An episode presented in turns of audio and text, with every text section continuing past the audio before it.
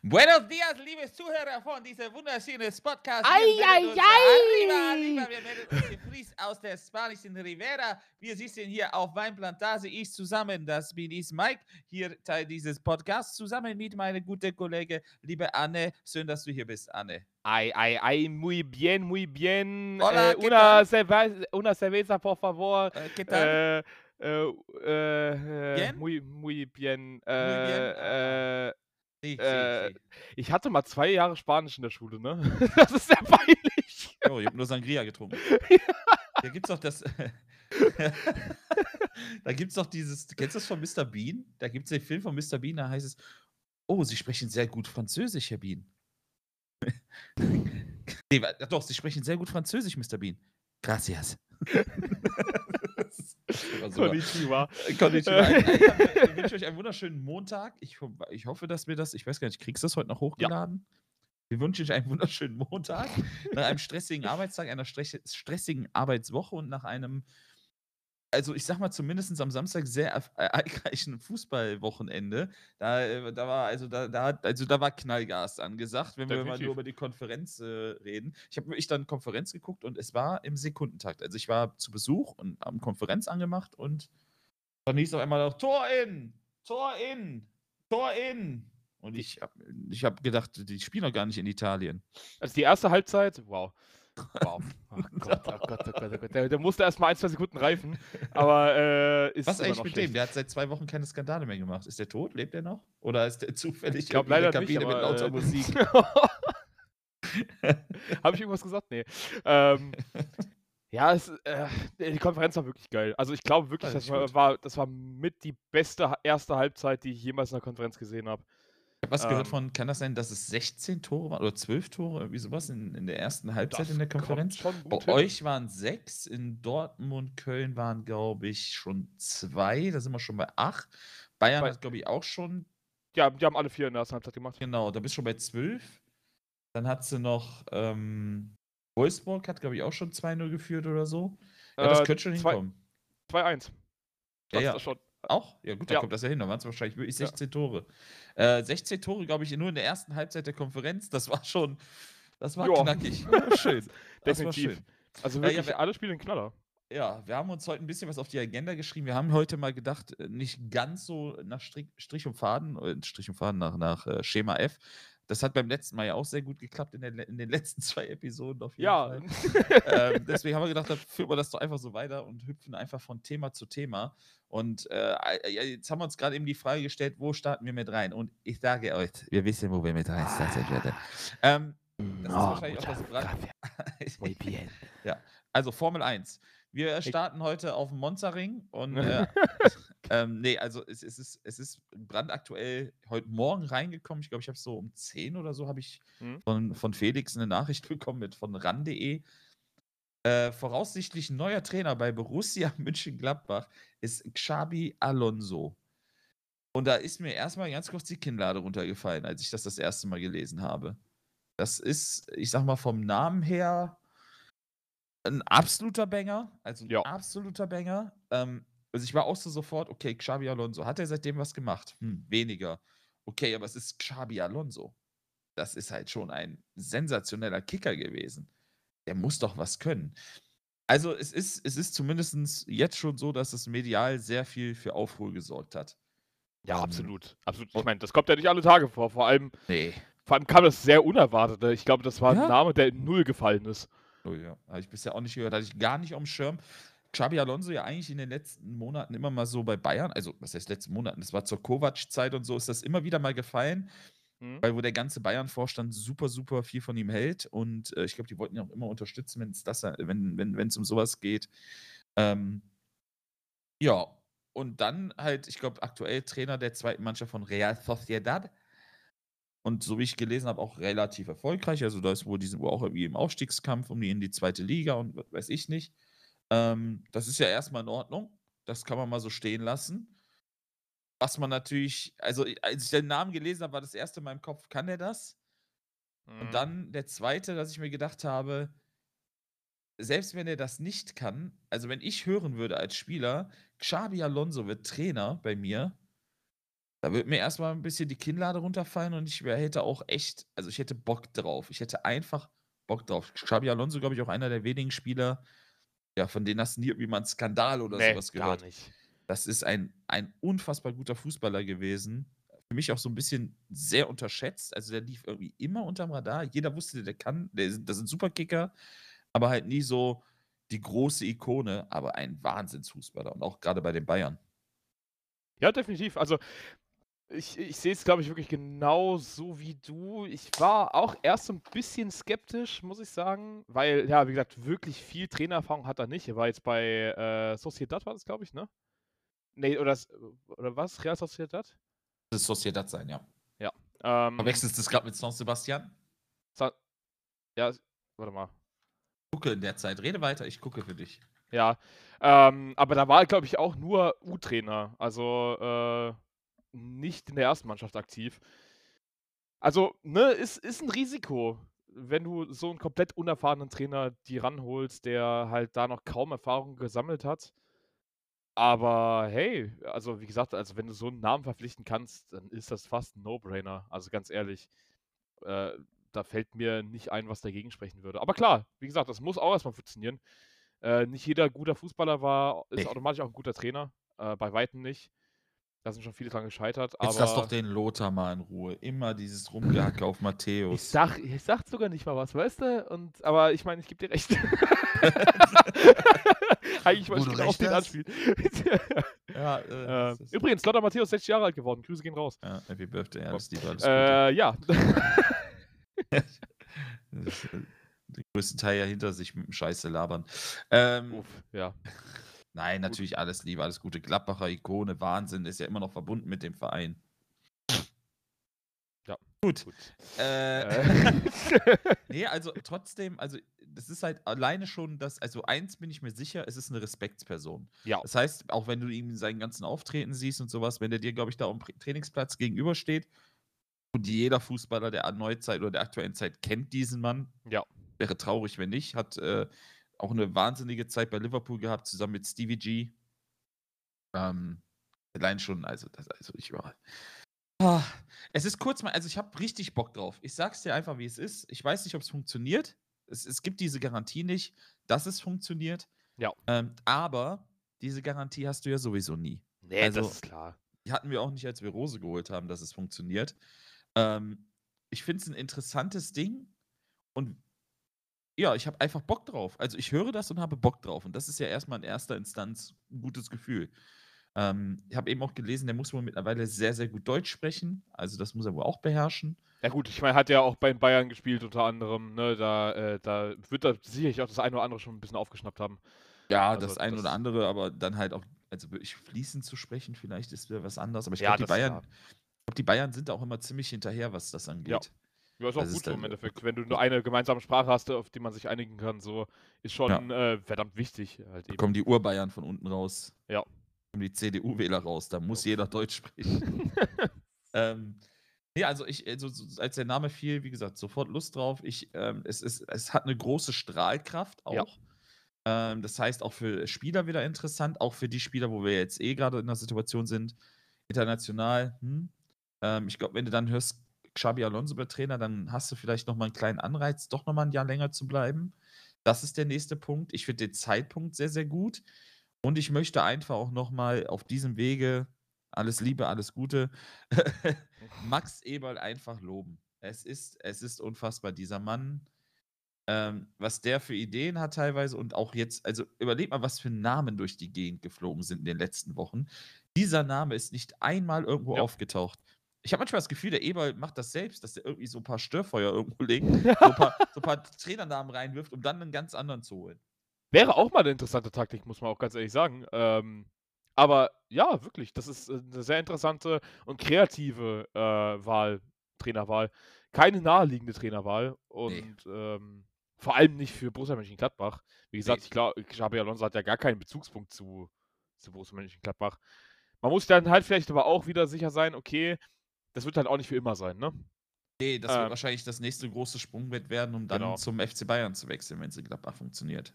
Weil Ja, der hat das halt noch mal so 'ne ja. Verbundenheit zu Bayern. Wo ich aber gedacht habe, hat keine große äh, keine Verbundenheit mit Gladbach. Ja, Aber man weiß ja, dass Max Eber zum Beispiel sehr, sehr eng mit Uli Hoeneß ist. Sehr, sehr eng. Und der hält nun mal große Stücke von Xabi Alonso. Vielleicht hat sich Max auch mal ein paar Tipps nochmal geholt oder vielleicht hat auch Uli Hoeneß selbst angerufen und hat gesagt: „Hör mal, wäre der nicht vielleicht auch interessant für euch oder so?“ Um Ja, den einfach ja mal in die Runde zu werfen. Ich meine, wenn wie du das gerade gesagt hast, so als Sprungbrett zu den Bayern wäre das dann sicherlich auch für Uli Hoeneß nicht so uninteressant, Ja, und ich ne? glaube, man muss halt als Gladbacher man muss sich halt ein bisschen ich die Gladbacher wären dem Rose ja auch nicht böse, wenn das alles ein bisschen ab anders abgelaufen wäre, glaube ich. Nein. Das ist ja der nächste Punkt. D die Art und Weise ist halt einfach scheiße, wie es abgelaufen ist. Das heißt, wenn du 'n Trainer hast und er sagt halt ne, und er bleibt seine 2 Jahre und sagt dann: „Hey, ich habe ein Angebot von den Bayern.“ Ich glaube, dann ist da auch keiner böse. Ähm ah, es ist ja, das ist halt, wie gesagt, das der ganze Ablauf der letzten Monate, der der hat halt sein Übriges dazu beigetragen. Ähm, aber ich könnte mir schon vorstellen, dass vielleicht da wirklich auch von von von Hoeneß Seite da mal so 'n im Telefonat der Name einfach gefallen ist, so zumindestens, dass er gesagt hat: „Hör mal, schau ihn dir doch zumindest mal an oder überleg mal drüber, äh, oder mach dir mal Gedanken drüber. Der spricht Deutsch, der hat hier also, der hat hier in Bayern 'n wahnsinniges Standing, das ist 'n toller Mensch“ oder so. Also, da wird schon wahrscheinlich 'n bisschen was an Feedback gekommen sein. Auf jeden Fall. Oder maximal zumindest umgekehrt, dass Eberl, nachdem er den aufm Schirm hatte, dann vielleicht auch mal bei, äh, Hoeneß und Co. angerufen hat und gesagt hat: „Hör mal, könnt ihr mir über den was sagen?“ Also, ist auf jeden Fall ein sehr prägnantes Thema, auch grade auf Twitter. Da sind schon so einige nette, lustige Tweets, äh, verfasst worden. Also, da da also, da hatte ich schon Spaß dran. Ich zitiere mal ganz kurz, äh, ich weiß nicht, ist das jemand kennt man diese Person? Ich vermute Head of Social Media von FUMS. Na gut, vielleicht doch. Leon Herzog: „Alle, Marco Rose ist der schönste Trainer der Bundesliga. Xabi Alonso holt mal trockenen Qualitätsrotwein aus dem Jahr 2017.“ Fi finde ich finde ich gut den Tweet, muss ich wirklich sagen. Fühle ich, ja. Also, ich sage mal, optisch, ne, da haben wir uns wahrscheinlich eher so Richtung Bachelor entwickelt. Also, erst Rose, jetzt jetzt Alonso. Wir also, ich ich caste den wenn jetzt noch hier der wie heißt der? Hieß der Nico Schwanz? O Ne, wie hieß ja, der? d doch, Nico Schwanz muss es gewesen sein, ja. War das? so, Doch, das ne? war der das ja doch, das war beim Bachelor, glaube ich, ja. Wie Ja. hieß 'n der noch mal? Da gab's auch den f es gab doch diesen, äh, Volleyballer, der Weltmeister. Ach Oh. Gott, ja, keine Ahnung, Warte, Mann. warte, warte, Also warte, warte, warte, das kriege ich sofort raus.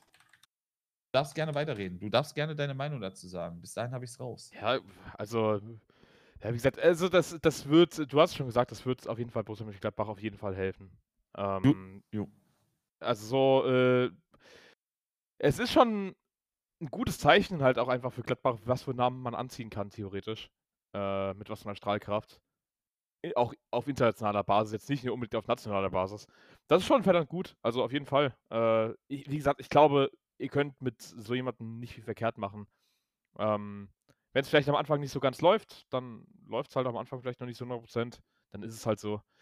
Aber, ähm ja, man wäre ihm da, glaube ich, nicht 100 % böse.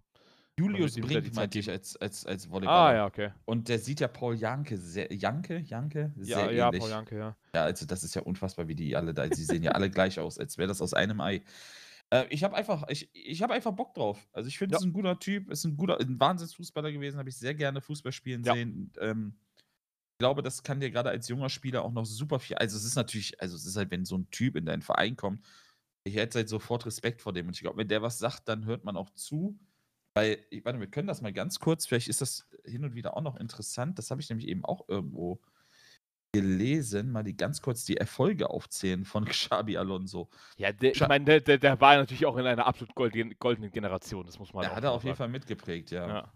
Äh, Europameister 2008 und 2012, Weltmeister 2010, hat 2005 und 2014 die Champions League gewonnen, ebenso wie 2005 und 2004 14 den UEFA Supercup, hat den englischen Pokal gewonnen, den englischen Supercup, ist spanischer Meister 2012, hat den spanischen Pokal zweimal gewonnen, den spanischen Supercup einmal, dreimal die Deutsche Meisterschaft, einmal den DFB-Pokal, einmal den DFB äh, DFL Supercup, ist einmal 2003 Fußballer des Jahres in Spanien gewählt worden, äh, bester Fu äh, Mittelfeldspieler der Primera División 2012, äh, UEFA All-Star-Team, Europameisterschaft 2012 und Torschütze des Monats. Ja gut, das ist interessant. Also, der Mann hat wirklich so ziemlich alles gewonnen, was man gewinnen kann. Ja, also, mir fällt jetzt kein Titel mehr ein, außer vielleicht noch irgendwie so die ganz großen individuellen Titel wie Ballon d'Or oder so. Aber Na gut, aber als Sechser 'n Ballon d'Or gewinnen, Eben, das ist aber ist auch halt ist halt schwierig. Aber trotzdem halt ja, Also, wie gesagt, ich glaube wirklich, damit könnt ihr nicht viel verkehrt machen und, ähm, dann können wir vielleicht mal grade den Bogen schlagen zum Wochenende, denn da lief's ja auch ziemlich gut insgesamt für, ähm für Borussia Mönchengladbach im Tipico-Topspiel der Woche mit der DVAG Halbzeitanalyse. Bin einfach enttäuscht, dass das hier wieder so kurz und gleich redst du wieder 'ne 1/2 Stunde über deine Eintracht, ne? Nein, wieso? Ne, Aber, ich bin auch äh, äh, enttäuscht jetzt langsam. aber, äh, wir reden doch weiter über Gladbach. Willst du mich verarschen? Ja, aber aber Xabi Alonso, was interessiert mich denn Gladbach? Ich glaube eine Sache möchte ich trotzdem noch hinzufügen. Ich glaube, dass das Ja. für die Bundesliga sau, sau 'n saugeiles Ding ist. Ja. Ähm, auch da 'n Sprungbrett zu haben für die nächste Trainergeneration, weil da kommt in Deutschland auch also ja, ähm, ne? Herr Kohlfeld. Also, kommt nicht viel nach, habe ich das Gefühl, in der Ja, deutschen wobei Trainergeneration. also, Nagelsmann zum Beispiel Ja gut, aber das ist aber auch wirklich der Einzige und der ist jetzt auch schon 'n paar Jährchen drin. Sag mir mal, welcher Trainer sonst groß im deutschen Bereich gehandelt wird, wo du sagst: „Ja, Knaller, Riesentalent.“ ich ich bin immer noch der Meinung, gebe Sebastian Hoeneß vielleicht noch 'n paar Jahre. Glaube, dann könnte der auch noch 'n ziemlich guter werden. Ah, ich weiß es nicht. Also, der hat der hatte dieses Jahr extrem viel Pech, was äh, was Verletzungen angeht, so in in seiner Mannschaft. Immer wieder sind irgendwelche, äh, Topspieler von Hoffenheim ausgefallen. Glaube trotzdem, dass also, ich finde, er lässt 'n sehr interessanten Fußball spielen und ich glaube tatsächlich, dass Sebastian Hoeneß da auch noch mal, ähm, ja, schon ganz gut mitwirken könnte. Ja, ansonsten, klar, gebe ich dir recht, das ist ist super schwierig. Es sind halt alles immer dieselben Namen, die irgendwo gehandelt werden. Ja. Ähm, Und und die, die deswegen halt als ja. großes Talent gehandelt wurden, da habe ich nicht das Gefühl, dass das wirklich so viel Hand und Fuß hat, wie es sein sollte. Also, wir hören immer wieder Kohfeldt, ähm, da sehe ich gar nichts von.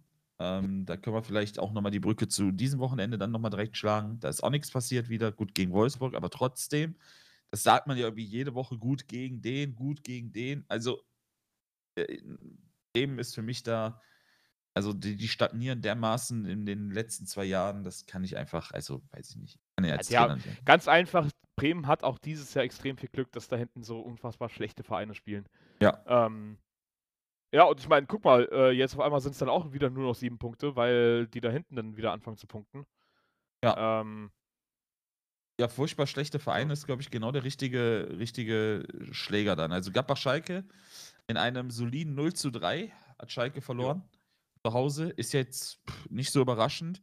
Muss allerdings sagen, Gladbach hat mir jetzt auch nicht so gut gefallen. Ne. Ähm, äh, es ist aber, äh, anhand der letzten Wochen halt auch irgendwie verständlich. Es waren 2, 3 gute Aktionen dabei. Ich fand auch, dass, äh, einige also, grade Thuram hat mir sehr gut gefallen. Der hatte der hatte William erst mal nach 20 Minuten auf die Bank geschickt. Das, Das war war, auch äh, heftig. Also, das ist die absolute Höchststrafe. Aber Mehr ich Höchststrafe geht nicht. aber ich bin ja, doch Trainer sein vom Schalke. Ähm, Ja, okay. muss sagen, ich finde den Schritt von Gramotzes eigentlich ganz gut. Nach 20 Minuten, ja, genau. Weil, wenn du so was merkst, dann musst du auch reagieren, dass das dem Spieler wehtut. Ja, aber was bringt's dir denn, 'n zufriedenen Spieler zu haben und das Spiel trotzdem zu verlieren? Ähm, aber der war ja völlig überfordert da links. Also, der war ja der wusste ja überhaupt nicht, wo vorne und hinten ist, als als Thuram auf den zugedribbelt ist 2, dreimal.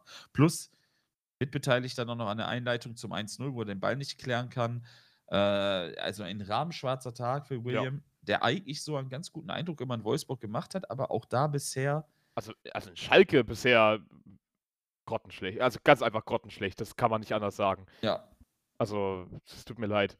Aber, äh, ja, es es ist super schwierig. Ich finde es auch gar nicht so schlecht, dass es Gramotzes gemacht hat. Ich äh, dadurch kannst du dir auch 'n gutes Standing auch aufbauen im Endeffekt, ne? Denn wenn du wirklich mal als Trainer dann auch wirklich Präsenz zeigst und sagst: „Jungs, ja, wir können vielleicht verlieren oder sonst irgendwas, aber ich lasse mir nicht alles gefallen von euch.“ Ja, also, keine Nichtleistung von manchen Spielern. Dann ja, dann finde ich's gut, dann auch mal 'n Zeichen zu setzen und zu sagen: „Ja, dann gehst du halt einfach mal runter, wenn du so wenn du keinen Bock hast, so gut zu spielen.“ So Ja, ich wollte ich wollte grad sagen, das ist vor allem Zeichen setzen als Trainer, so 'n Standing, so: „Ey, wenn Ja. Leistung nicht stimmt, nehme ich euch raus, fertig.“ Das gilt, ähm, im Spiel genauso wie in der Woche, wenn ihr nicht vernünftig trainiert. Ähm, also, von daher das Zeichen an sich auch finde ich auch vollkommen in Ordnung. Dann nach, äh, 1. Halbzeit, die schon sehr, sehr, nennen wir es zumindestens dröge war. Ja, also, Mhm. so richtig viel ist ja nicht passiert. Dann, ähm, das 2:0 durch Stevie Lainer, durch 'ne Eckball-Variante, die wir auch so schon mal gesehen haben. Und, ähm, auch wahnsinnig schlecht verteidigt. So gut das auch alles ausgeführt war, das darf niemals passieren.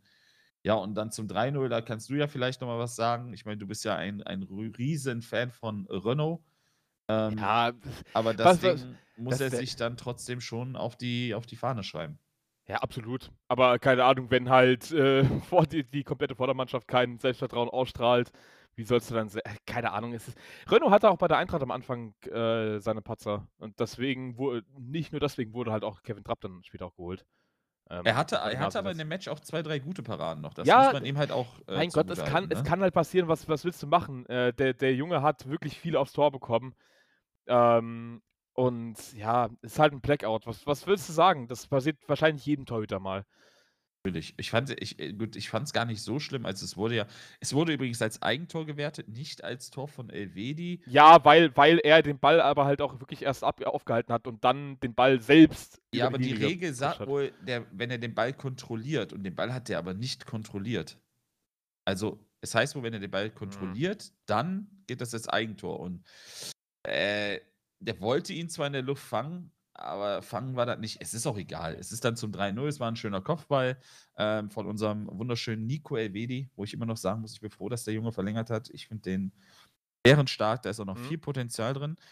Und, ähm, was man vielleicht da noch mal kurz äh, auch da noch mal 'ne Brücke schlagen muss, denn ich glaube, einen Tag vorher oder am selben Tag ich glaube, am selben Tag war's noch, kam dann ein ein kurzes Zitat von Ralf Rangnick hervor Oh ja.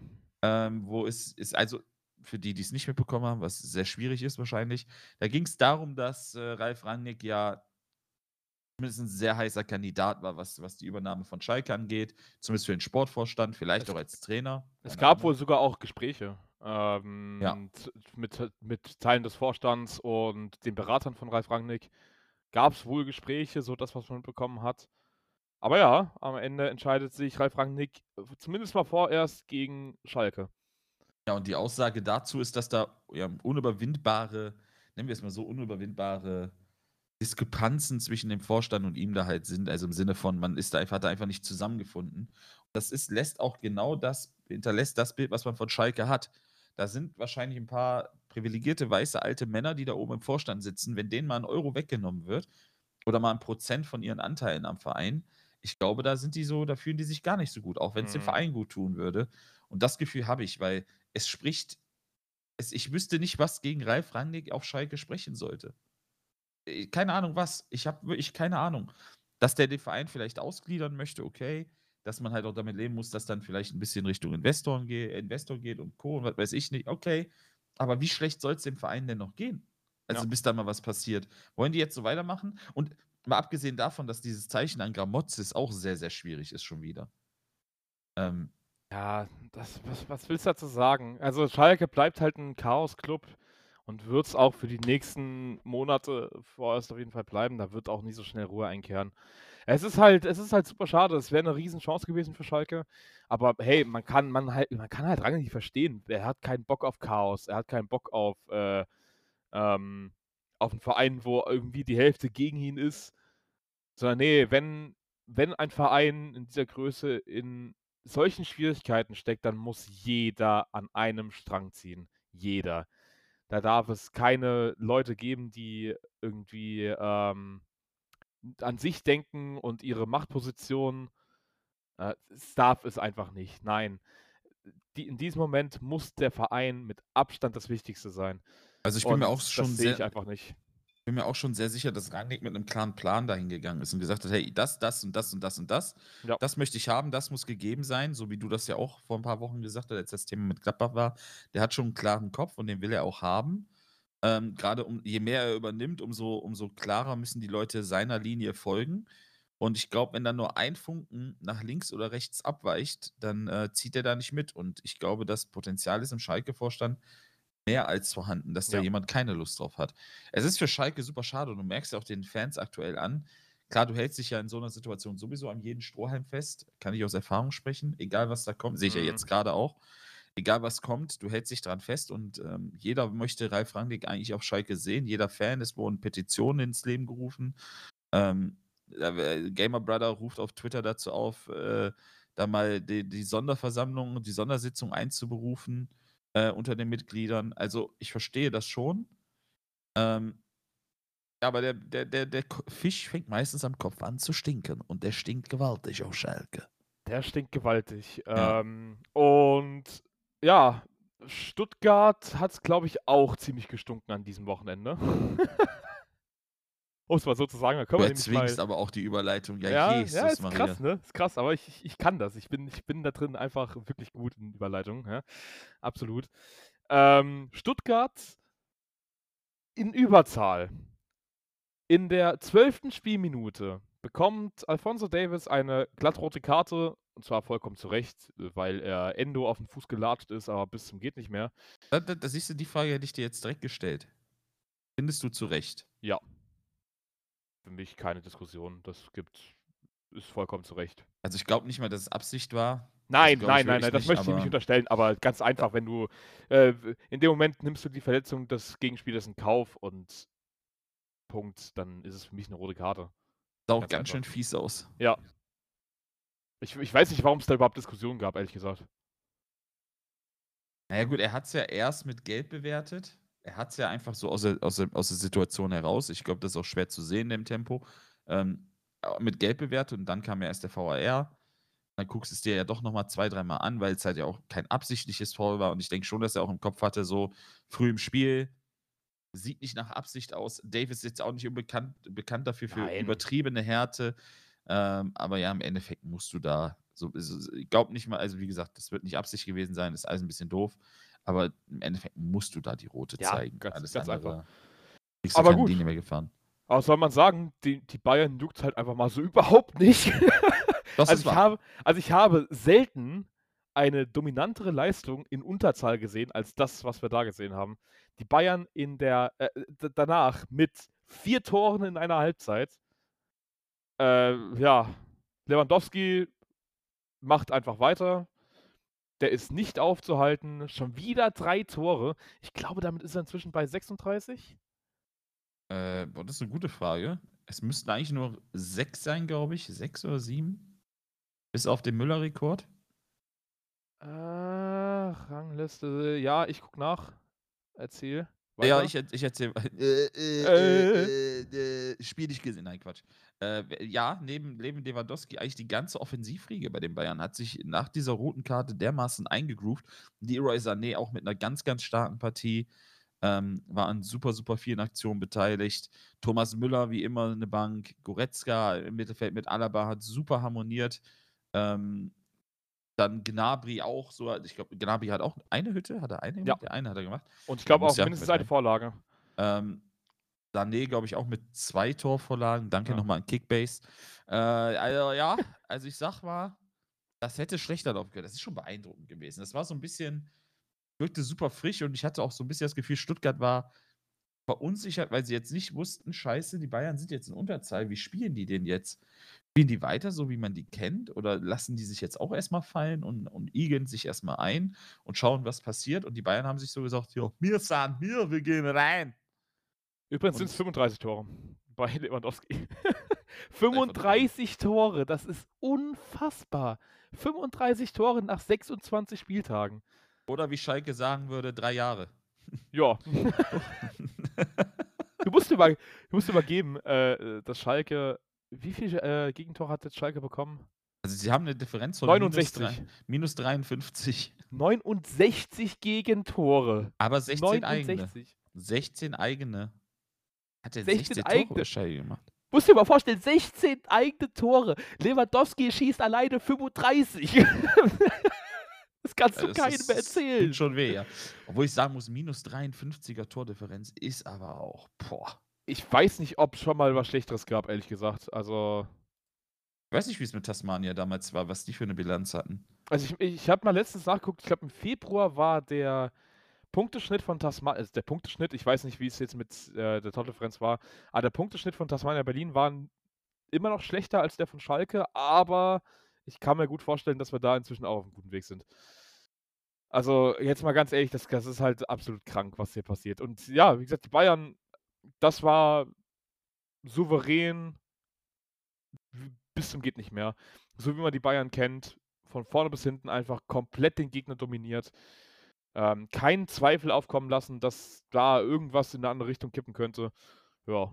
Und du gewinnst das Spiel 4 zu 0 und äh, hast jetzt weiterhin vier Punkte Vorsprung auf Tabellenplatz 2. Kurze, kurze Einwände dazu, oder nicht Einwände, Einwurf. Ähm, Tasmania Berlin hatte eine Tordifferenz von minus 93. Gut, ich glaube, das wird selbst Schalke nicht schaffen. Ah, du, weißt du. Ja, aber es sind da halt, Das es sind halt nicht so viele nie. Spiele. Es sind halt noch Ja, acht gut. Spiele, glaube ich, oder Ja, es, es, sind noch acht Spiele, aber da sind halt, da ist noch Leverkusen drin, Augsburg, okay, ja, Hertha. Nee, also nee, am besten Willen nicht. Nee. Äh, ja, also Stutt die Stuggis übrigens neben, dem, neben der harten Niederlage, die richtig wehtut für Stuttgart, was ihnen, glaube ich, noch mehr wehtut, ist dann der Ausfall noch von äh, Silas Wamangituka. Oh, ja. Ähm, ich habe gar nicht, also ich habe nur gehört, dass es wohl was schlimmer sein soll. Ich Kreuzbandriss, glaube ich. Es riecht nach Kreuzbandriss, ne? das hatte ich auch gelesen. Hm, Ja. Ähm, wo ich gerade lese, Mislintat über Verdacht auf eine schwere Knieverletzung. Kreuzbandriss Saison für Stuttgarts Wamangituka gelaufen.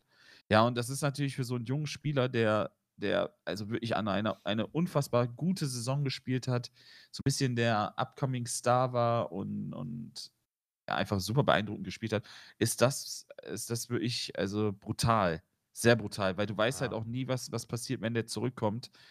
Ähm, kann der da nochmal anknüpfen oder nicht? Äh, tut mir sehr leid für den Jungen. Ich habe den super gern spielen sehen. Ich auch. Der bringt richtig viel Frische in die Bundesliga. Ähm, Gerade für so einen, nennen wir es mal, störrischen Verein wie den, wie, wie den VfB Stuttgart, weißt du, wo immer ein bisschen wie, wie die Melocher vom, vom, vom aus, dem, aus dem Süden, also ein bisschen Schalke oder Dortmund vom Süden, wo du halt immer denkst, ja, ist alles ein bisschen unattraktiv, alle ein bisschen geizig. Da kommt da so ein junger, frischer, dynamischer Typ rein, der ein, ein, ein sehr erfrischender Fußball spielt, auch immer mit einem, ähm, ja, mit unfassbarem Selbstbewusstsein. Hoffen wir für ihn das Beste.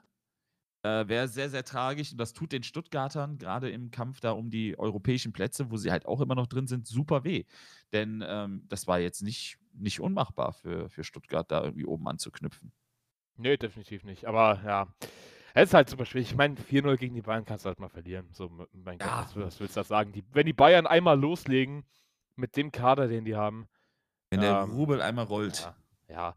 Und äh, das ist genau das, was ich gesagt habe.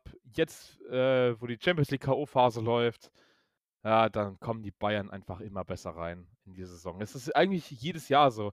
Es war die letzten zwei, drei Jahre immer so, dass die Bayern bis zu der K.O.-Phase der Champions League geschwächelt haben und danach einfach loslegen wie die Feuerwehr. Ähm, weil, weil man dann merkt, okay, jetzt geht die Saison so richtig los für die Bayern und dann ja, ziehen die mal kurz an und lassen alle, die da hinten dran sind, im Stich. Aber nächst, äh, nächste Woche nicht, aber übernächste Woche, dann äh, nach der Länderspielpause, gibt es das Topspiel zwischen München und Leipzig. Da bin ich sehr gespannt. Tatsächlich auf das Spiel, muss ich wirklich sagen. Ja, mit ein paar Ausfällen. Ne? Also Davis wird nicht dabei Ja. sein. Wer- Ich glaube noch, ich weiß gar nicht, wer noch. Irgendjemand fehlt noch.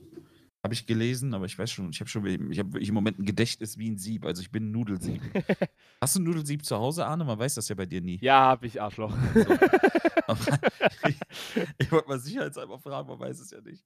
Aber Messbecher hast du nicht, ne? Okay, Entschuldigung. Ähm, ähm, Hass. Huch. Äh, ja, also ich weiß nicht, ob das bei den Bayern immer so ein bisschen dran liegt. Ich meine, zum Ende der Saison entzerrt sich die Saison ja auch ein bisschen. Nicht mehr so Ja. ganz so viel Spiele. Und je mehr Zeit die Bayern haben zum Trainieren und sich zu entspannen, umso gefährlicher werden sie.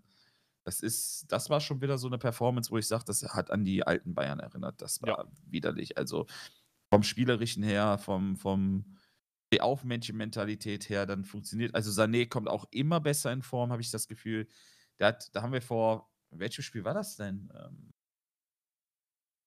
weiß schon gar nicht mehr. Vor zwei, drei Wochen haben wir darüber schon geredet, haben auch schon gesagt, Sané langsam, Ja, langsam so wird's. langsam platzt der Knoten. Müsste, das war das Spiel gegen Dortmund, glaube ich, wo der echt stark gespielt hat. Kann das Kann sein? gut sein, ja. Ja.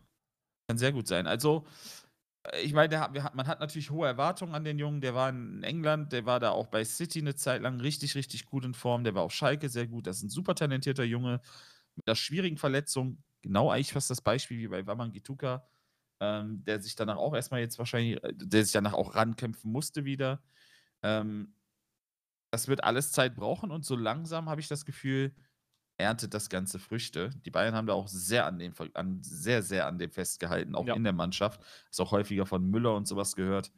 Und äh, Gnabry finde ich zum Beispiel, da bin ich auch mal ganz froh, mal wieder ein gutes Spiel gesehen zu haben. Der ist für mich nämlich so ein bisschen der hat den größten Abfall in den letzten Jahren gehabt, leistungstechnisch für mich. Auch ein Ja, super talentierter Junge, auch ein bisschen Shootingstar, aber danach so der Ertrag war nicht mehr groß dabei. Ja, er hat, er hat nicht so den nächsten Schritt gemacht. Ja. Diesen, diesen Schritt von äh, Shootingstar zu, Topstar.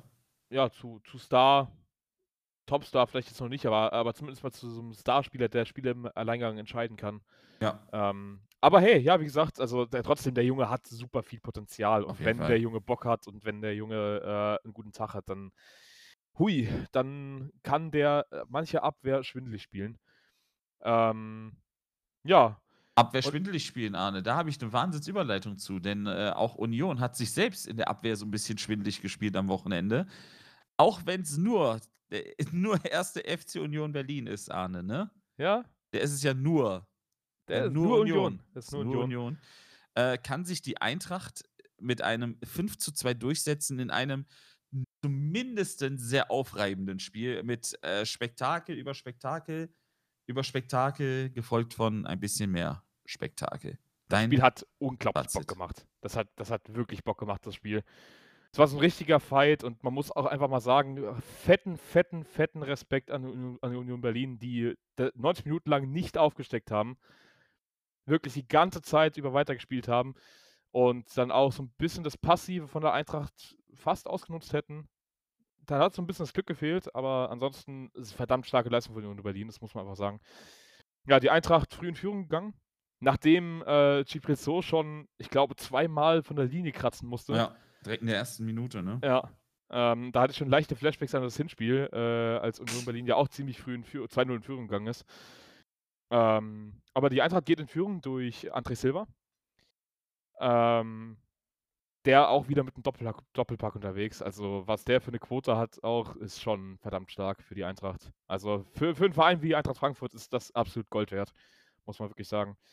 Ähm, ja, und dann fällt das 1-1 und ich muss sagen, ja, ich mache nicht gerne das Thema VAR auf, aber Hör mir bloß ist, auf. Hör bloß auf. aber es tut mir leid, das müssen wir ansprechen. Also, Ja. Das ist ein Skandal, diese Entscheidung. Es tut mir leid. Ja, das war, du- wa- warte mal, war die Steinhaus, war die bei. Die Steinhaus war, glaube ich, beim, äh, beim äh, Dingsspiel, Bayern-Spiel im Keller. Äh, ich weiß nicht, wer bei der Eintracht Ja, da doch. jetzt. Ich meine, ich hätte eben noch im Hinterkopf gehabt, dass, dass äh, Bibiana Steinhaus in, in München im Keller war. Also ist sehr nah an der österreichischen Grenze, da muss man aufpassen, was man mit Kellerwitzen macht. Ähm, Ähm, vierter Offizieller war. Martin Petersen. Und, äh, nee, sorry, Günther Perl war Videoschiedsrichter. Günther Perl.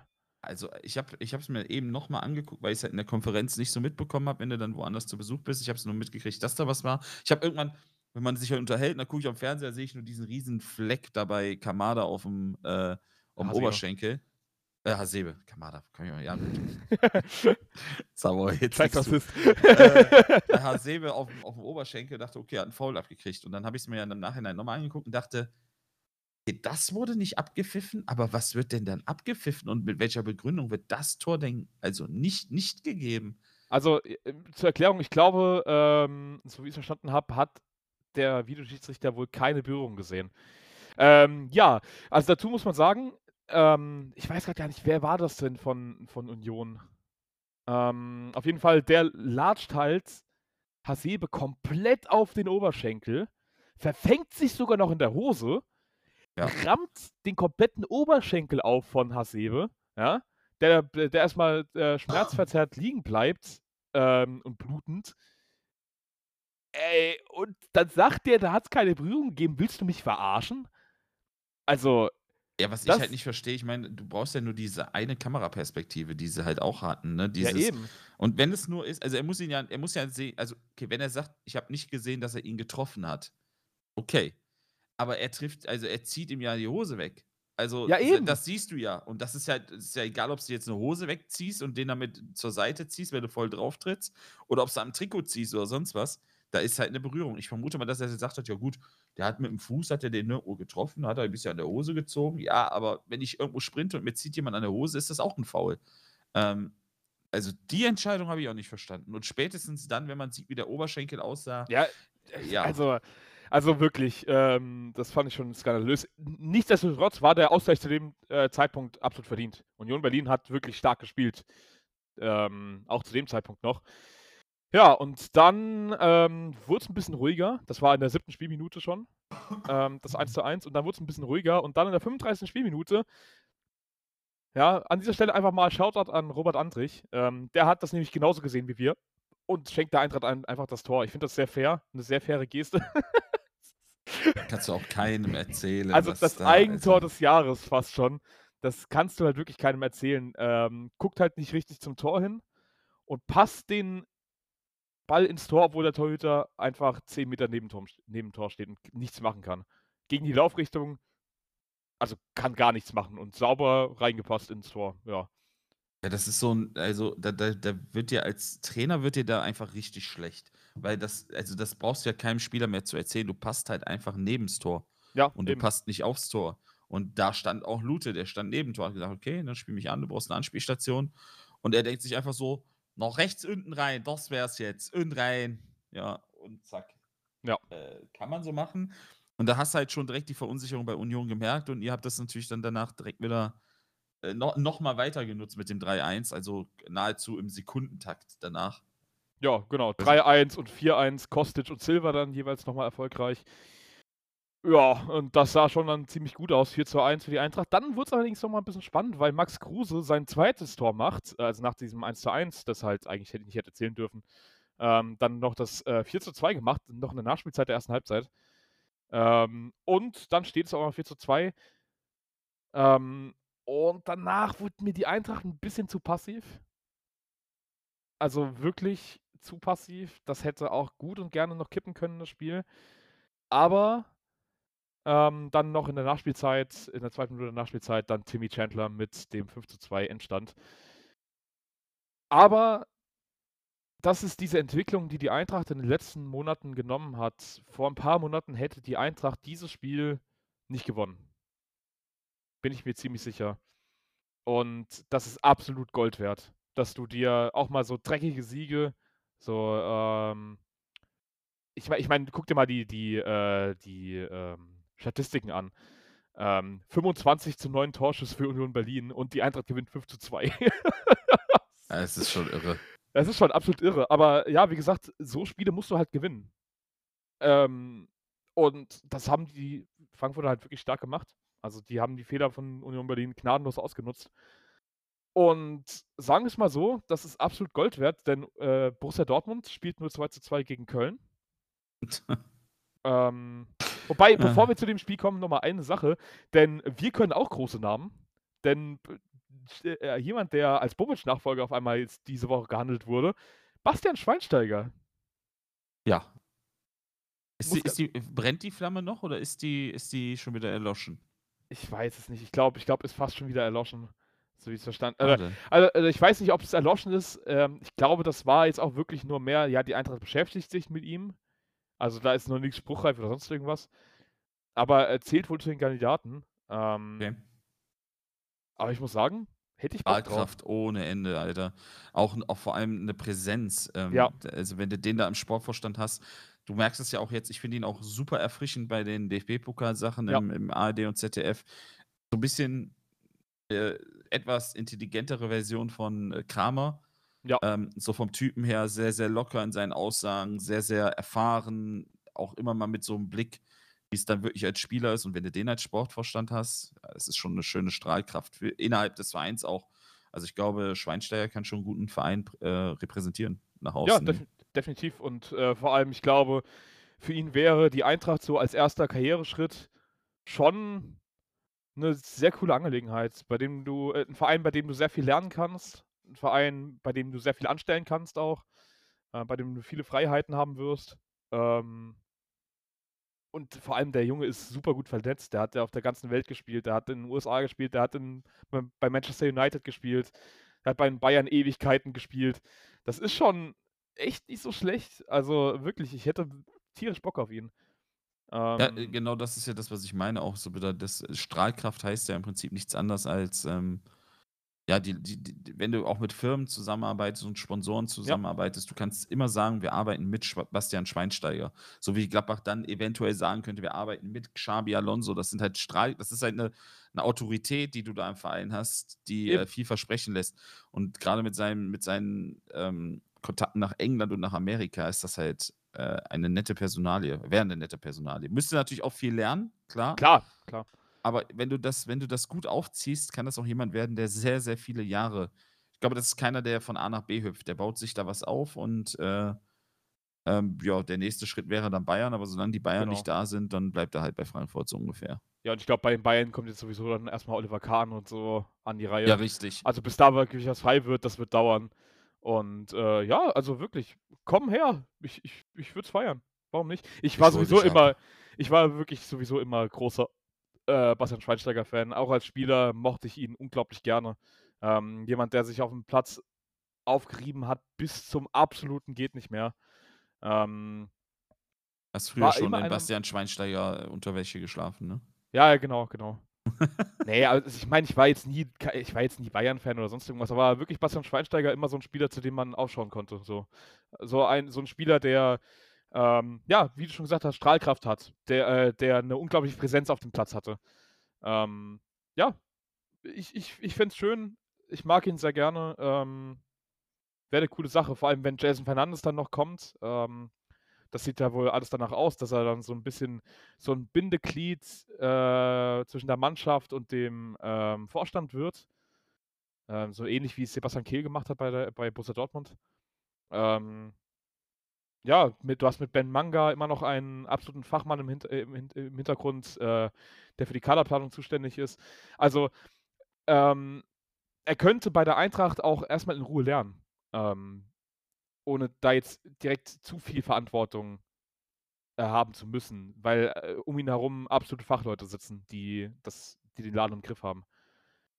Ähm, Ja, wie fände ich gut. Fände ich wirklich gut. Das ist das ist das eine Ding und, ähm, allein schon jemanden zu haben also, ich glaube ich ich kann mich jetzt an niemanden erinnern, der irgendwie mal gesagt hat, er mag Schweinsteiger nicht oder so. Ne. Also, ich weiß, dass ich mich einmal über 'ne Aussage von ihm aufgeregt habe nach 'nem Gladbach-Spiel, ja, aber das gehört halt dazu, da sind auch Emotionen dabei. Genau. Aber generell, so wenn du den mal für 'n deutschen Fußball in den letzten, nehmen wir mal 10, 20 Jahren wenn du jetzt aufzählen müsstest, sagen wir mal, die letzten 15 Jahre, ah, 20 Jahre bis zu die 2000er zurück, dann wird der Name Bastian Schweinsteiger bei der wenn bei der bei bei der Aufzählung definitiv dabei sein, neben Lahm und und Ballack und Klose.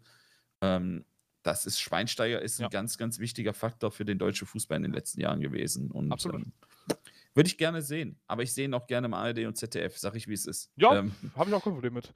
also, Hauptsache, er bleibt dem deutschen Fußball treu und er bleibt irgendwie präsent, aber fürs für den deutschen Fußball selbst und für die Bundesliga wäre das schon 'n 'n Bombentransfer.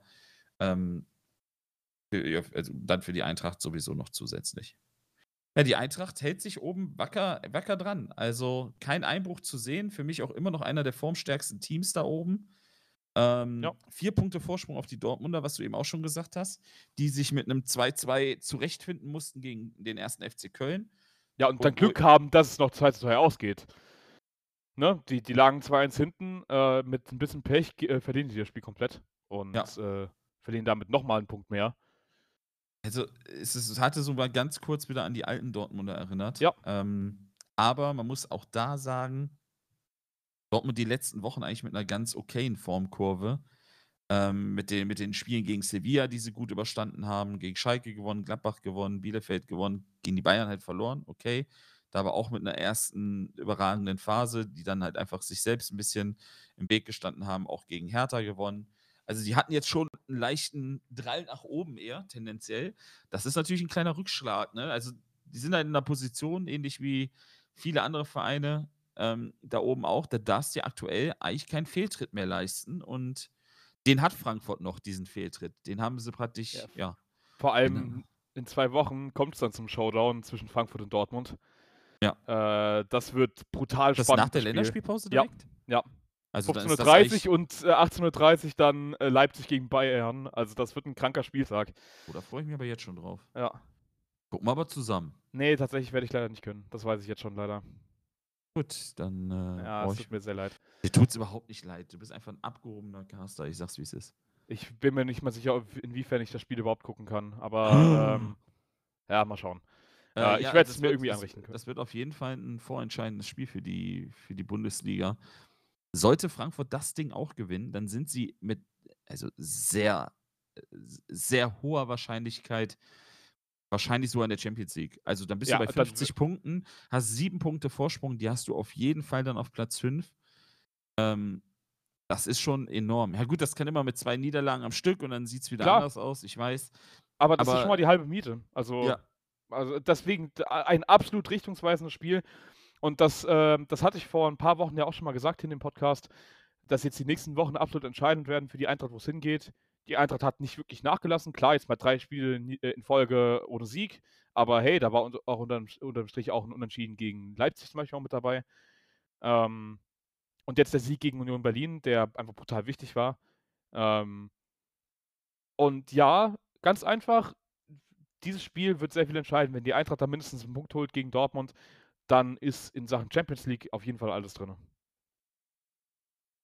Nur Also, wie ja, gesagt, die habe ich Frage ist halt wie die Frage ist halt, tut denen das direkt so gut? Ich ich weiß Ich es mache mir darüber keine Gedanken. Ich lasse Ne, es das einfach auf ist das, was ich zukommen. meine, ne? Also, Ja. einfach, was ich auch gesagt habe bei Gladbach, einfach genießen, wenn's Genau. dazu kommt. Vielleicht hast du auch das Glück bis dahin, dass dann auch schon wieder 'n paar Fans im Stadion sind. Das haben wir ja jetzt die Woche schon gesehen in Rostock, Ja. wo knapp 800 Leute waren oder 700, 800 Leute waren.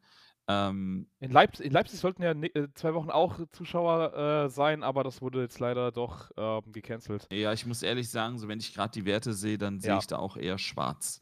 Aber aber ja, wie gesagt, ich meine ich meine, das in Rostock, das war eigentlich 'n ganz gut äh, 'ne ganz gute Idee und so kann es auch funktionieren. Ne, man man muss halt einfach jetzt wirklich Ja. Wege und Mittel finden f für die Vereine, für allgemein auch Konzertveranstalter, Kinos oder was auch immer.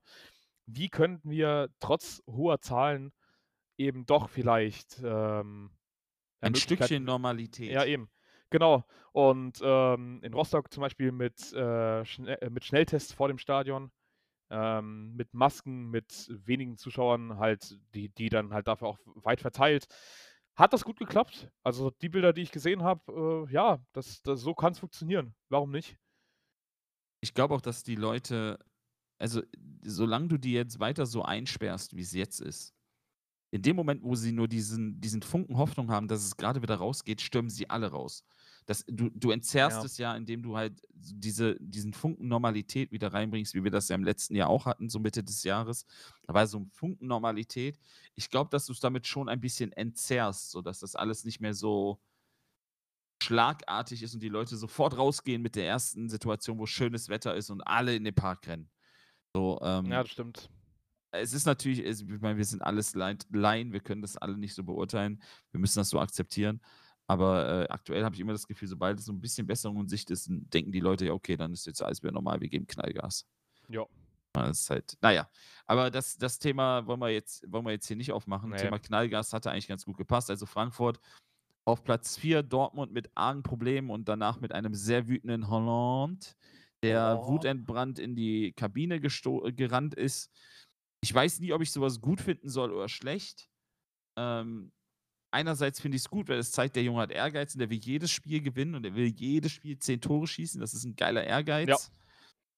Aber auf der anderen Seite ist halt die Außenwirkung, auch die Wirkung in der Mannschaft sicherlich ja, also, das freust dich halt nicht so drüber, würde ich behaupten.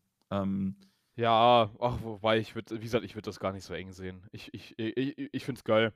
Ganz ehrlich, ich finde es ich Ja, es als geil. Du Außenstehender, ja. du du du darfst als Spieler einfach mal aufgebracht sein, wenn's nicht läuft, ganz einfach. Äh, und ich meine, ganz ehrlich, du darfst mit diesem Spiel nicht zufrieden sein und Ne, ich sehe natürlich ich sehe das lieber, als, äh, wenn 'n Hummels oder 'n Reus sich da hinstellen und wieder irgendwelche Sachen gutreden oder sonst irgendwas. Ja, Ne, das ist klar, das ist die klar. die Leistung war nicht gut und dann finde ich's gut, wenn 'n Spieler auch einfach mal frustriert ist und einfach mal, äh, sauer ist. Und, ähm, ja, ich meine, wir beschweren uns immer da drüber, äh, ja, Spieler zeigen zu wenig äh, Emotionen oder so was. Mhm. Ne, ganz ehrlich, gib ihm. Ist okay. Gib ihm, schlag ihn windelweich. Ähm, Nonverbale Mittel. die Frage ist natürlich, wo geht's für Dortmund hin, ne? Das ist, äh, ah auch irgendwo im Nirgendwo. Die haben jetzt auch Glück, dass natürlich Leverkusen komplett reingeschissen hat gestern. Oh ja. Nett ausgedrückt. Also, das war eine unterirdische Vorstellung. Das war schon Schalke würdig. Ja. Ähm, abwehrtechnisch eine absolute Katastrophe. Der deutsche Van Dijk war auch ein Komplettausfall. Da war so ziemlich alles 'n Komplettausfall in dieser Mannschaft.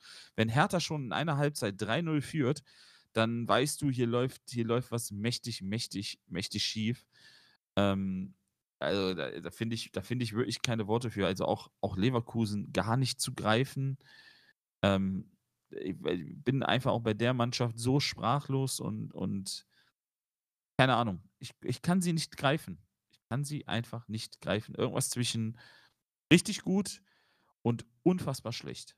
Ja, und jetzt so ich als Eintracht-Fan sehe jetzt halt die Leistung von Dortmund und Leverkusen, die halt immer mal so dermaßen schwanken.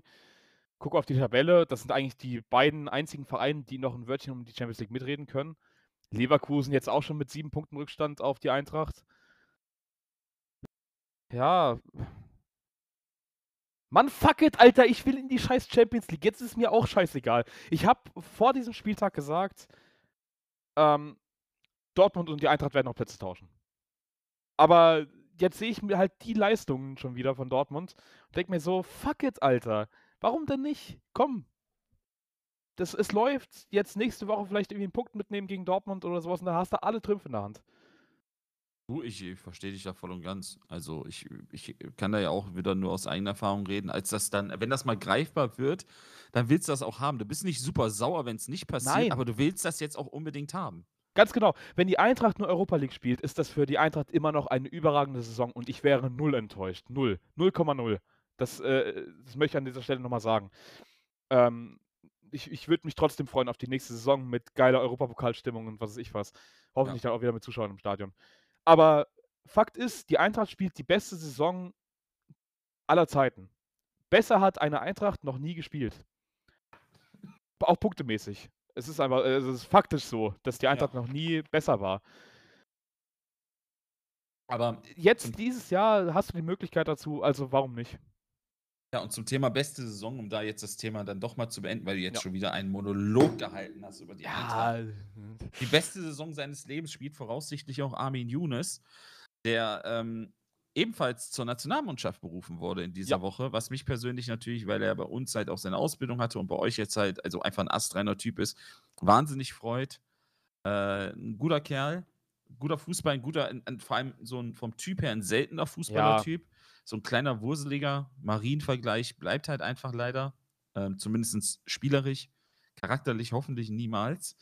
Ähm, und der ist nominiert worden neben ich weiß gar nicht, wer noch richtig, richtig neu drin. Musiala, Musiala, ähm, stimmt. genau, und auch Florian Wirtz.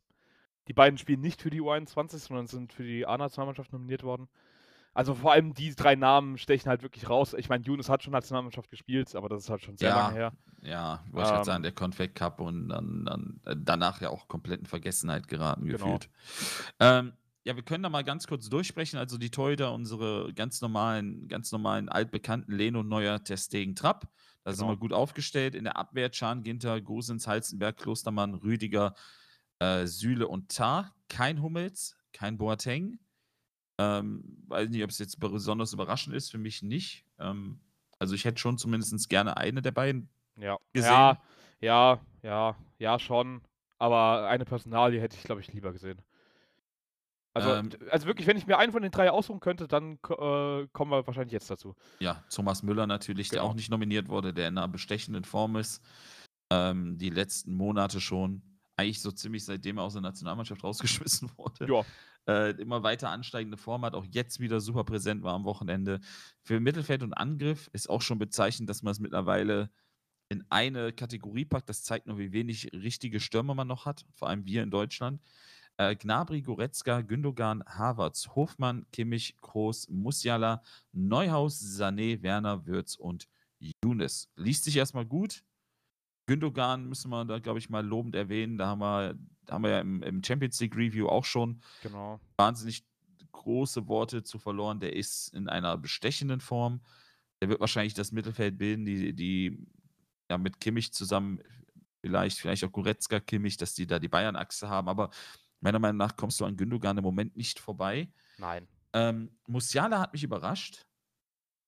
Muss ich Ja. ehrlich sagen. Also, ich Ich muss auch verstehe das nicht so ganz. ich ich muss auch sagen, ich sehe das Ganze auch so 'n bisschen kritisch. Also, ich das ist für mich so 'ne Entscheidung ähm, ja, der damit er halt auf jeden Fall für die deutsche Nationalmannschaft, äh, gesetzt ist. Also, dass er sich auch nicht mehr umentscheiden kann. Punkt. Ja.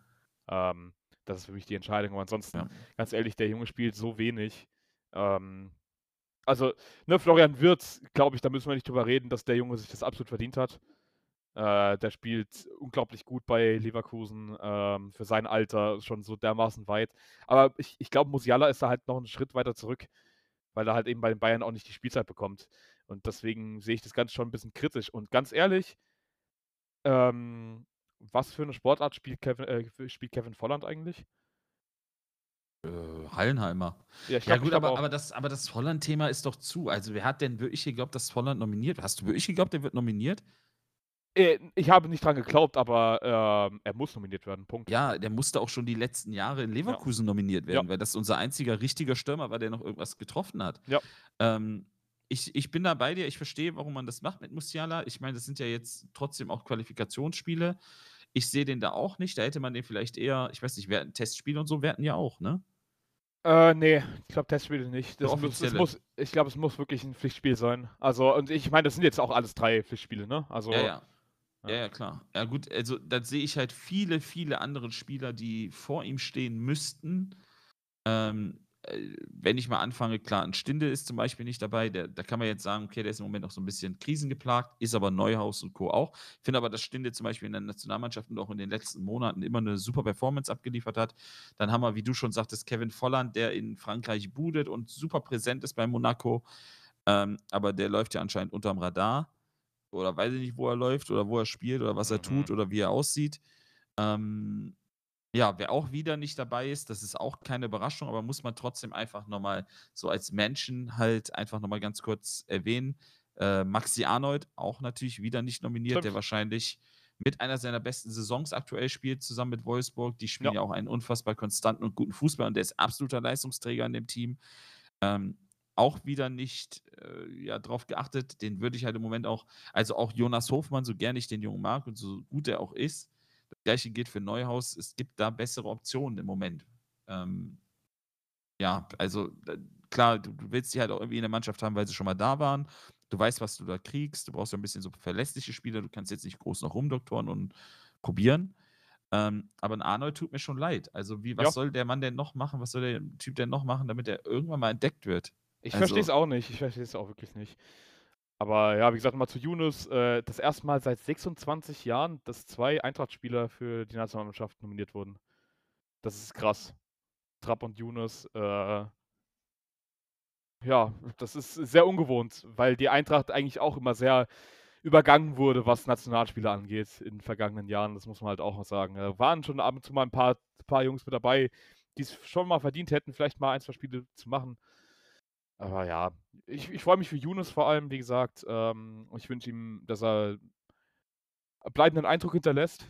Ja. Ähm, ich ich ich glaube auch wirklich, dass Yunus so 'n Spielertyp ist, den du der der gei keine Ahnung, also, auf der Position hat die haben die deutschen hat die deutsche Nationalmannschaft eigentlich genug Leute. Aber ich finde trotzdem, dass Armin Yunus halt was mitbringt, was keiner von den anderen hat, nämlich dieses kleine Wuselige. Den kannst du vielleicht einfach mal irgendwie auch bei der EM mal reinschmeißen, so in der 80. oder so was und der kann doch mal 'ne Abwehr richtig schön schwin schwindelig spielen. Ja, genau. Finde ich irgendwie ziemlich geil und wie gesagt, so als Typ machst du mit dem halt nichts verkehrt. Das hat man ja Gar damals mit nichts. Marco Marin auch gemacht. Da hat man das auch gesagt, so: „Hey, den kannst du mal reinschmeißen, wenn irgendwie so enge Spiele Genau. sind, wenn die äh, Gegner irgendwie vielleicht auch mal in Führung gehen und, ähm, sich dann hinten reinstellen, der mal so 1, 2 Powerdribblings ansetzt, kurze Haken schlägt.“ Ähm, da das ist da auf jeden Fall der Typ für. Wie Ja. würdest du ihn aktuell aufstellen? Also, sollen wir mal beide unsere 11 machen? Machen wir mal einfach in Ja. normalem machen wir Ja. mal was spielen wir denn? Wir spielen 4-2-3-1? Ja, ich weiß nicht, wahrscheinlich wahrscheinlich die äh, die zurzeit die wahrscheinlichste, äh, Formation wird ja eher Dreierkette sein, ne? Weiß ich nicht. Hm. Na ja, wenn du 'n Gosens aufstellst, dann kannst du ja Dreierkette genauso wie im Mittelfeld spielen zum Beispiel. Ja, ja, das stimmt. Komm, ich fange an, dann kannst du dir das in der Zeit noch überlegen. Okay. Manuel Neuer ist gesetzt. Ja. Matthias Ginter ist gesetzt für mich. Ja. Ähm, Süle wird auch gesetzt sein. Da bin ich mir ziemlich sicher. Mhm. Ah, doch, ich glaube schon, dass dass Okay. der auf Süle setzt als Bayern-Block.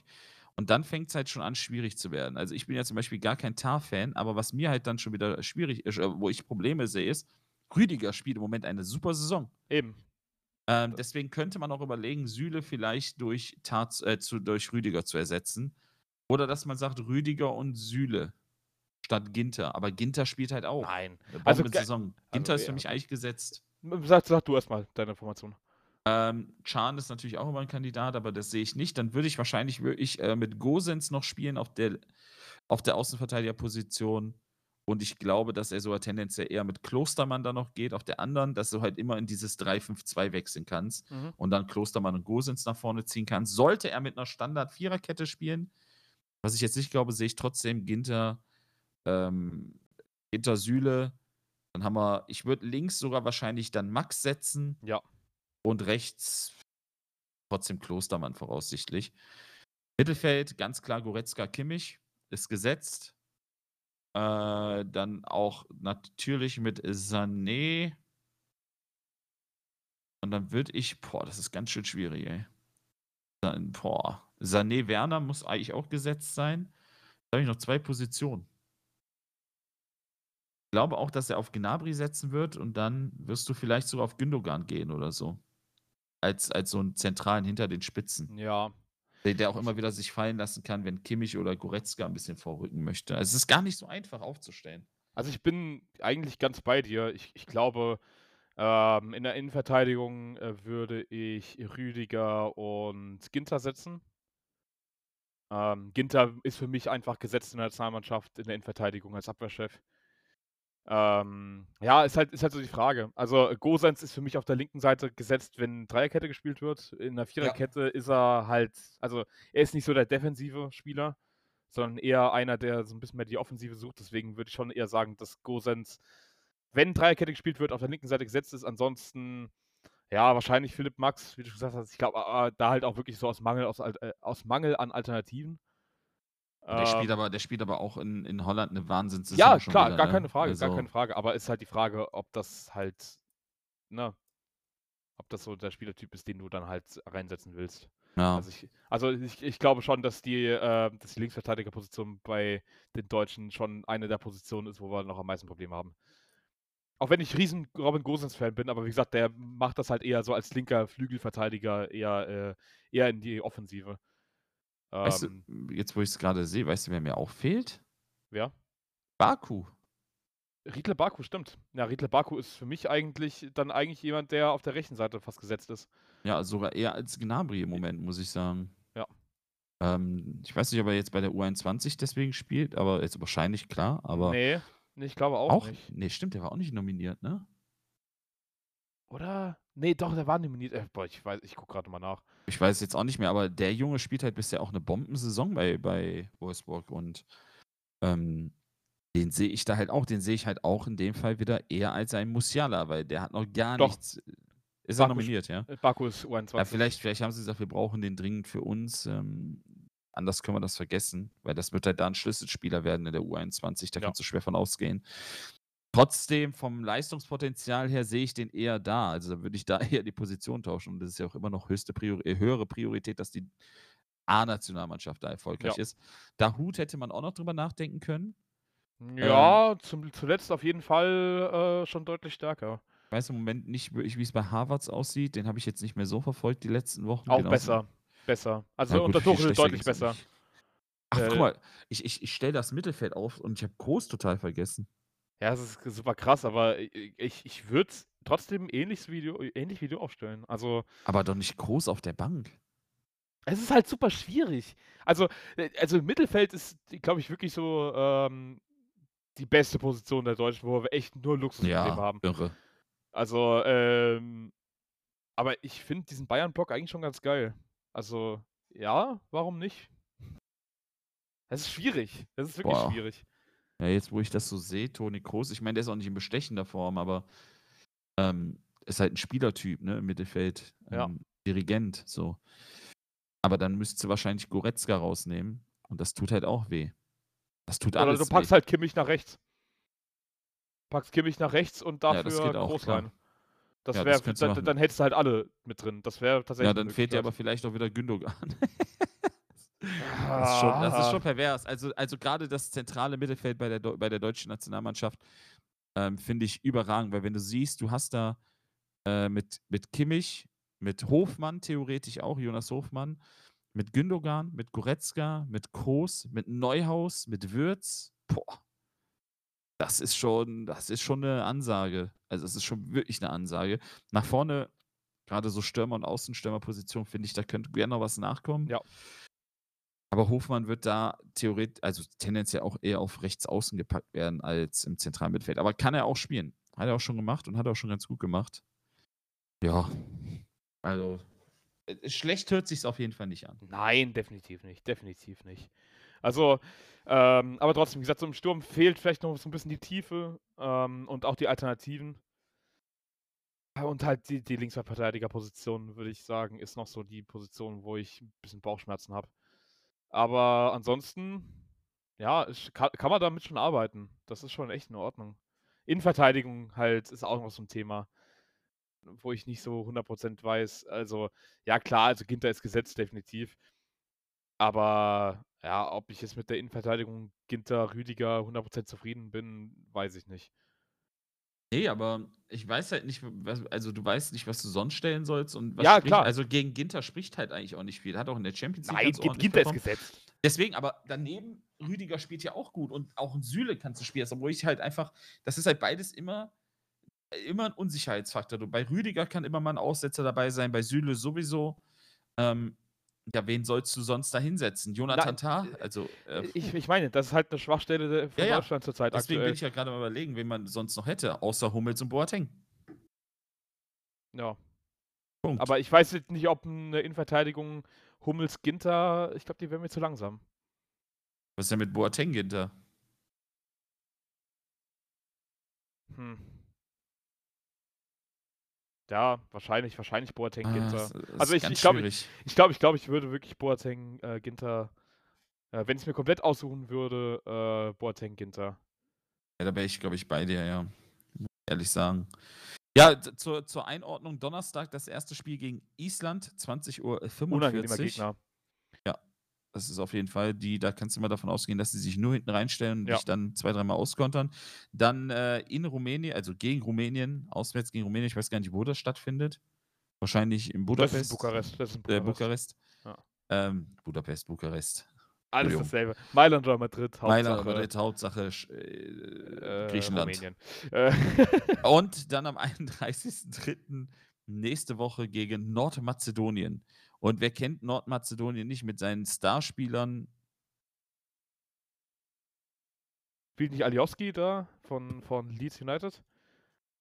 Äh, äh, Übrigens, sehr, sehr geiler Typ. Äh, äh, guckt euch mal Videos von Aliowski von Leeds an. Unglaublich witziger Typ, der nur Scheiße baut, die ganze Zeit über.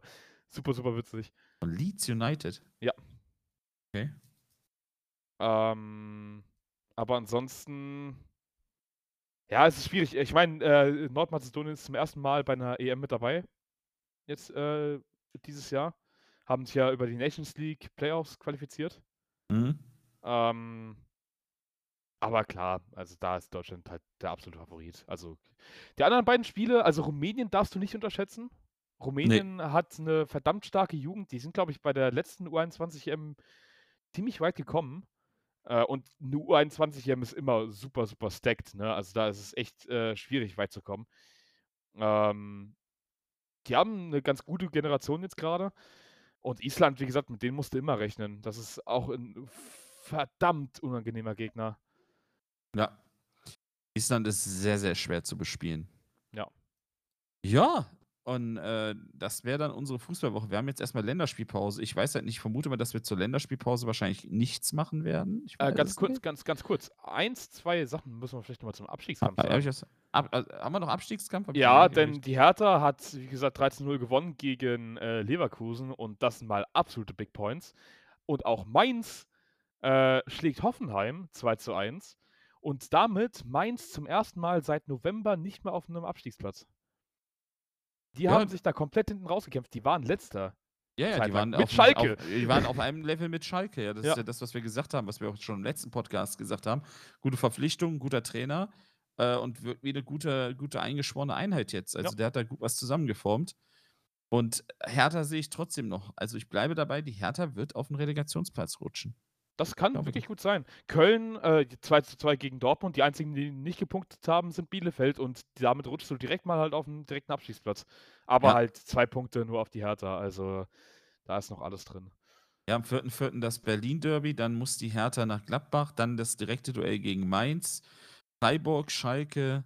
Also, sie haben eigentlich nur noch Spiele da unten mit Hoffenheim, Köln, Bielefeld. Also, es ist irre, was die Hertha hat. Ja. Aber was ist was ist nächste Woche bitte für 'n Spieltag, Alter? Berlin-Derby oder 2 Wochen. Berlin-Derby, Frankfurt-Dortmund, äh, Bayern-Leipzig. gucke grade Hui. mal, ja. Siebenundz 27. Spieltag, ne? Ja. Ja. Bayern-Leipzig, dann euer Spiel. Leverkusen-Schalke. Ja gut, das war mal 'n gutes Spiel. Mainz-Bielefeld. Ja, Mainz-Bielefeld. Gladbach-Freiburg ist auch nicht so weit auseinander. Ja. Ähm, das kann auch 'n sehr wichtiges Spiel werden, um da weiter nach oben anzuknüpfen für Gladbach. Da sind ganz, ganz viele Entsch also, nicht Entscheidungen, aber Tendenzen, die sich da Genau. ähm, die da, äh, anbahnen, nennen wir's mal.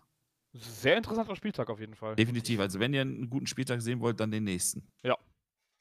Und, äh, ja, äh, ich ich glaube, das das war auch alles, was wir jetzt noch zum Abstiegskampf sagen müssen. Aber, äh, ja, wie gesagt, das wird verdammt spannend, vor allem, weil es auf einmal die Vereine punkten. Ja. Punkt. Ja. Punkt klingt gut, oder? Punkt klingt, glaube ich, wirklich gut. Machen wir 'n Ähm, Punkt hier? ja. Ja, ich weiß halt nicht, wie es nächste Woche aussieht. Ich glaube, zum Länderspiel müssen wir halt nicht viel da irgendwie das könnte sein, dass wir da vielleicht uns auch mal weil wir sind ja beide im Moment sehr, sehr ausgelastet.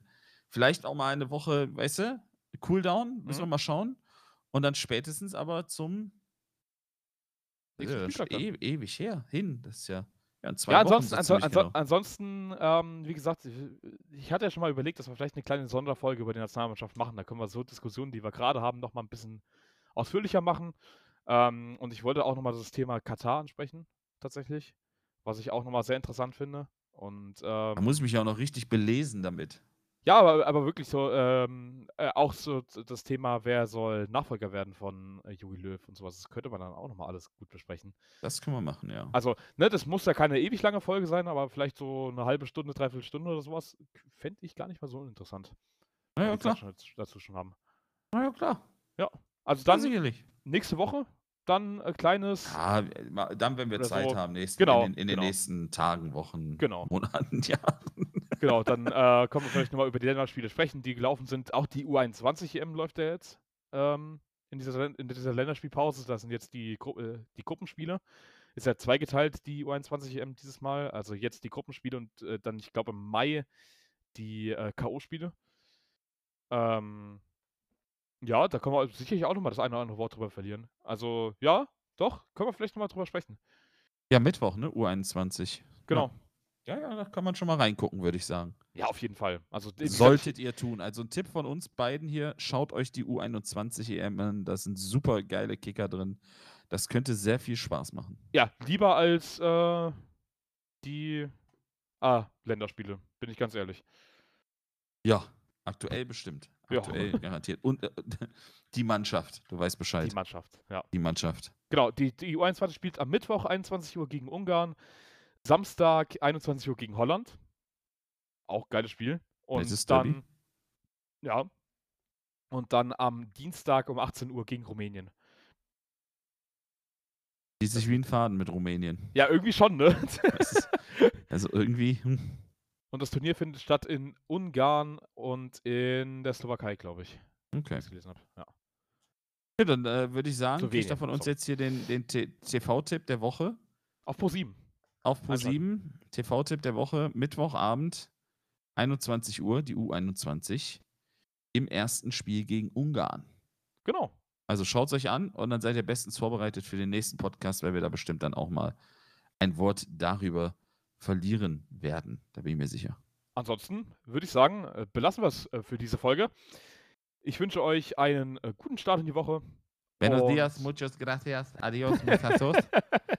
Macht's gut Ei, auf ei, Wege. Mein ei. Name ist Javi Alonso und ich wünsche euch eine wunderschönes Wochen Ah, wunderschöne Woche. wunderschö wunderschöne Woche. Ah, ja, ja, ja. Startet gut rein. Ah, lecker. Bye. Adios, muchachos. Ah. Oh Gott. Ja.